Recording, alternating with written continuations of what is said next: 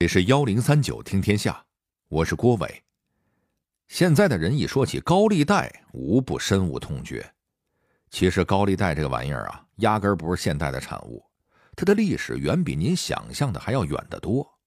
这不，战国末期，在东周的周赧王宫中，周赧王正在骂着那些歌姬和乐师。哼！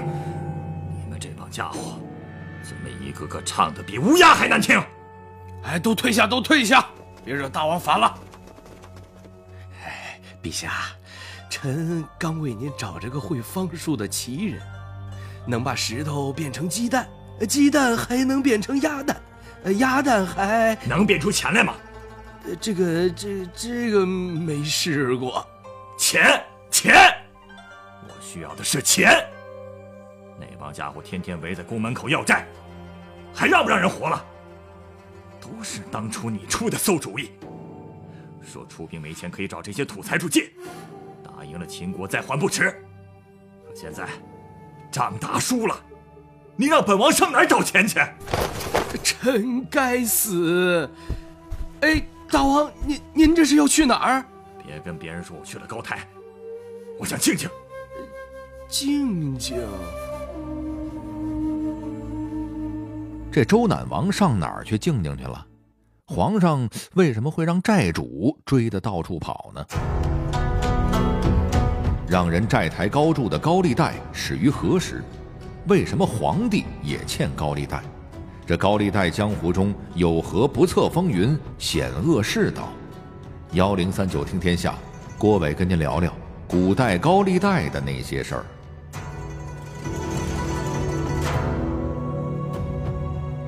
战国末期，东周的最后一个王是周赧王，他那个时候还顶着个周天子的虚名，实际上就是个小国的国君。忽然有一天心血来潮，被六国诸侯说动了心，拼凑了五千多兵马，要和诸侯联合去打秦国。可是他太穷了，连五千人的粮饷和武器都凑不齐，只好向境内的财主富户们借钱。答应他们，在周军班师之日，拿战利品加倍偿还。空口无凭，例句为证。就这么着，中华史上第一张欠账单——借券诞生了。然而，周赧王他们这些乌合之众根本不是秦军的对手，被人一顿暴揍后，无功而返。富户们见周军回来了。赶忙都手持着借券跑过来向周赧王讨债，周赧王哪有钱还呀？于是富户们就闹起了群体事件，从早到晚聚集在宫门外，给周赧王吵得死的心都有了，只好躲到宫里的一个高台上去避债去了。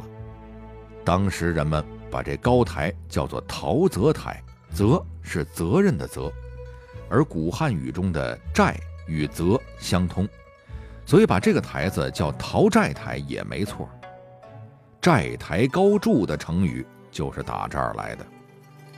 于是，周赧王成了中国第一个有据可查、开借贷先河的王。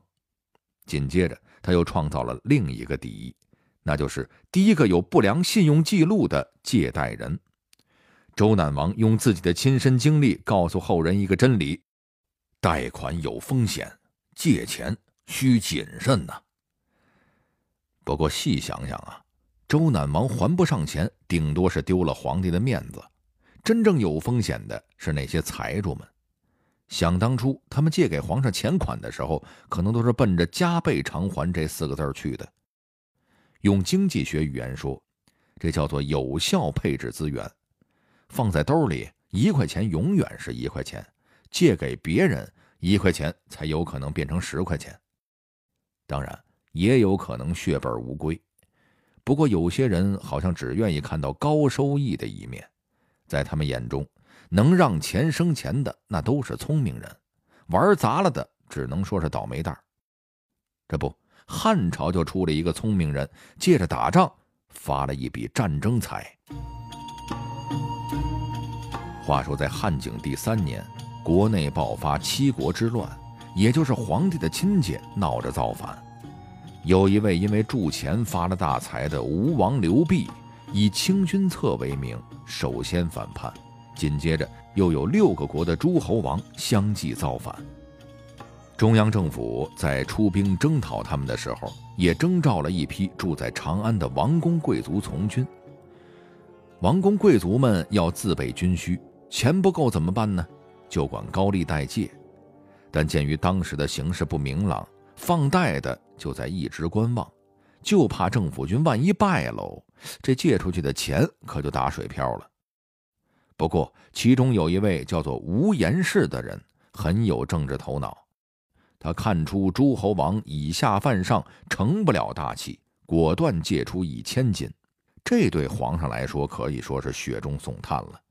可人家吴延氏也说了，我的利息可高，多少呢？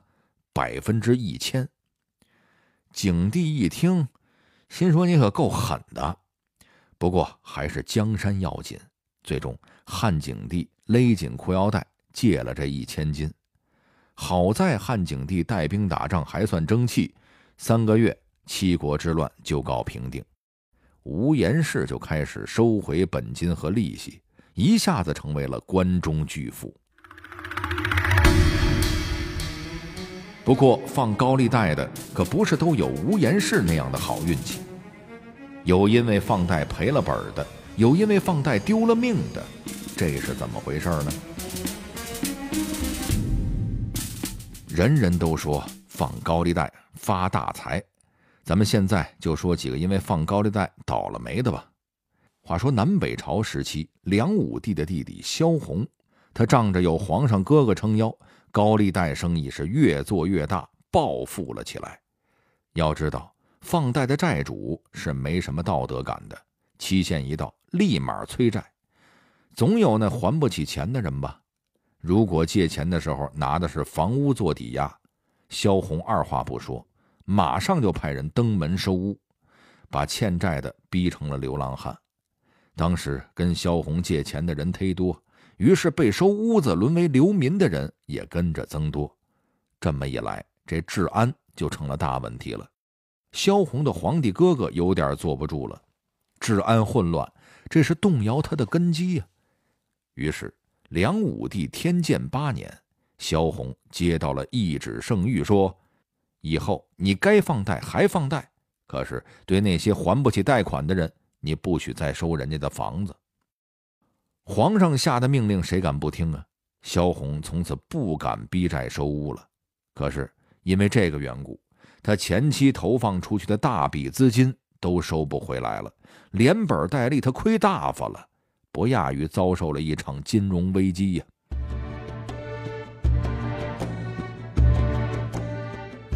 不过，今天站在经济学的角度来看，按照约定，谁还不起贷款，萧红就收谁的房子。这样做不但合理，而且符合现代的契约精神。倒是梁武帝的做法有些无法无天了。萧红没了收屋的权利，同时也就没了放贷的动力。以后穷人再找萧红贷款会变得很难，还是会被金融危机所困。可见皇上的做法也没有解决这场金融危机。不过这是经济学问题啊，在这儿咱就不细说了。这放高利贷的不仅有破财的，甚至还有丢了命的。这话怎么说呢？说是在南朝初期有这么一笔三万钱的高利贷，借贷双方那可都不是一般人放贷的是镇守东晋溧阳的左辅参军刁魁，借款的更牛啊，是南北朝时期刘宋王朝的创始人刘裕。不过借钱的时候，他还是一小混混。辛弃疾有首词说：“斜阳草树寻常巷陌，人道寄奴曾住。”这里的寄奴就是刘裕的小名。刘裕年轻的时候很穷，就是一个佣人。人越穷就越想一夜暴富。刘裕想要快速致富，那怎么办呢？那时候没彩票，可有赌博呀。于是刘裕就开赌了。不过十赌九输。刘裕虽然聪明，但是上了赌桌一样是输，输的多了就得借，找谁借呀？刘裕找的正是刁魁。刁魁的爷爷名叫刁协，早在西晋的时候就当过大官，东晋建立的时候也出过不少力，所以地位非常高。到了刁魁这儿，家里有花不完的钱，他就是想找点刺激，开了一放贷公司。刘裕跟他借了三万钱。按说不少了，可赌场上这钱可就不是钱了。刘裕没两天又全输进去了，摆明了还不上了。刁魁放高利贷可不是做慈善的，碰上刘裕这样想赖账的，一点没含糊，招呼手下把刘裕五花大绑，绑在一棵大树上，抡起鞭子一顿好打。这刘裕啊，被抽的是皮开肉绽，眼看就要没命了。突然，刁魁就不打了，怎么回事呢？原来有人来救刘裕了。谁呢？他就是王导的孙子王密。当时东晋有一说法，叫做“王与马共天下”，什么意思呢？就是天下是由王家和司马家共同管理的，连皇帝都得听王导的。王家的大少爷王密跟刁魁说：“你看我面子吧，把刘裕给放喽。”刁魁就只能乖乖的照办了。王密为什么要救刘裕呢？据说他会看相，看准了刘裕那不是一般人呐，将来肯定会成一番大事业。刘裕被放下来之后，王密跟他说了一句话：“卿虽未显贵。”久必为一代英雄，望自保重。正是这句话，让刘裕开始改邪归正，从此一路开挂，真做成了南朝刘宋的开国皇帝。王密这一宝算是押对了。刘裕称帝之后，没杀这个故国大臣，还对他照顾有加，王密继续满门显贵。至于刁魁，那自然没好果子吃。在刘裕发迹之初就被杀掉了。俗话说得好啊，出来混，迟早要还的。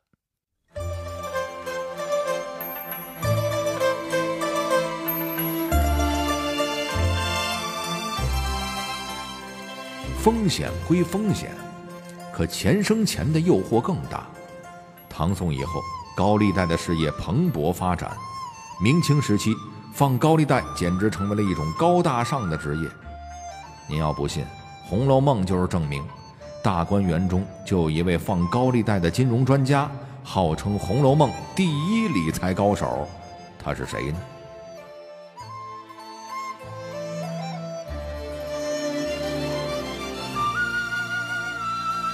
唐宋以后，民间手工业日益发展，催生了典当行。高利贷也跟着越来越多，到了明清，高利贷行业就更红火了。《红楼梦》里就有这么一段高利贷的故事。《红楼梦》第三十九回，丫鬟袭人和平儿有这样一段对话。袭人问道：“这个月的月钱，连老太太太太屋里还没放，是为什么呀？”平儿见问。忙转身到席儿跟前又见无人，悄悄地说：“你快别问了，横竖再迟两天就放了。这个月的月钱，我们奶奶早已支了，放给人使呢。等别处利钱收了来，凑齐了才放呢。”这里说的“门奶奶”，说的就是王熙凤，在《红楼梦》里，论理财方面的精明狠辣。莫过于王熙凤了。书中把这位凤姐儿描述成少说着只怕有一万心眼子的人精。确实，她比那些数代顶官的男子有着更高的理财才能。那她是怎么让钱生钱的呢？她的陪房丫鬟平儿不是透了底儿吗？书里她曾说，这几年拿着这一项银子翻出有几百来了。他的工费月例又使不着，十两八两零碎攒了放出去，指他这梯级利钱，一年不到上千的银子呢。可以看出，凤姐儿很有经济头脑啊。她没让手头钱闲着，而是存到外边的钱庄放贷获利。放贷的本钱呢，一是克扣丫鬟们的月钱，一是预支和迟发丫鬟们的月钱。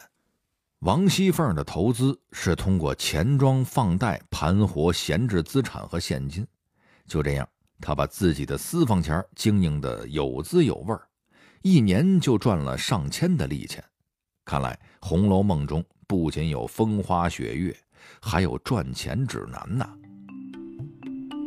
有朋友说了，这凤姐儿原来是个黑着心放贷的主啊。不过我们还真不能把凤姐儿这种放贷的行为就简单斥之为不仁不义之举。您想想，我们今天买房可以找银行做按揭贷款，可是几百年前的古人，他们也要买屋置地，要是钱不够，那可怎么办呢？就得去钱庄。在清朝，钱庄已经在大江南北遍地开花，而且一般都有贷款业务，跟当铺比起来。它的一大优势就是可以不要抵押品，不过钱也不是那么容易就放给你的。抵押的东西可以不要，但得有人，也就是借款方要能找到钱庄认可的人为他做担保。什么是钱庄认可的人呢？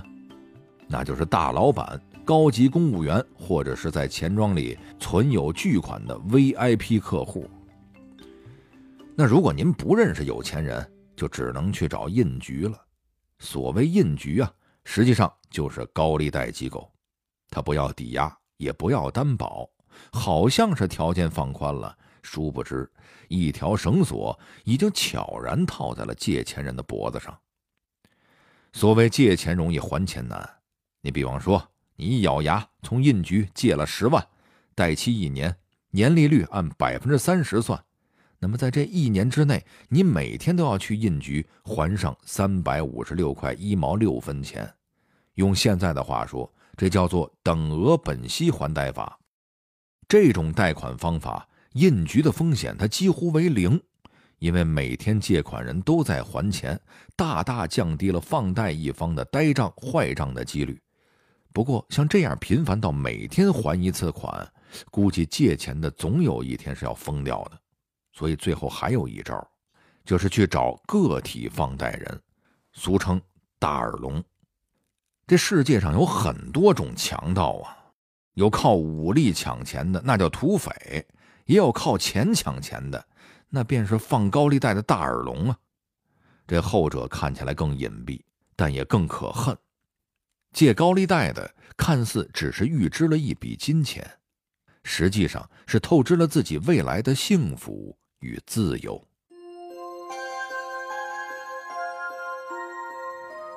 马克思曾经有一个著名的哲学概念，叫做异化，说的是一种由人创造出来的东西，后来强大到反过来支配了人的命运。钱就是这个世界上最大的异化物。为了交换，人们发明了钱这个工具。却不曾想，有朝一日竟然成了钱的奴隶，而高利贷就是这样一个奴役人的怪兽。对于这样的怪兽，我只有一句话：咱惹不起，还躲不起吗？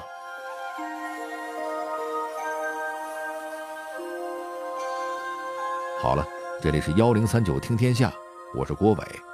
最后，我代表节目编辑红光、程涵，小剧场配音田阳、陈光，录音严乔峰。感谢您的收听。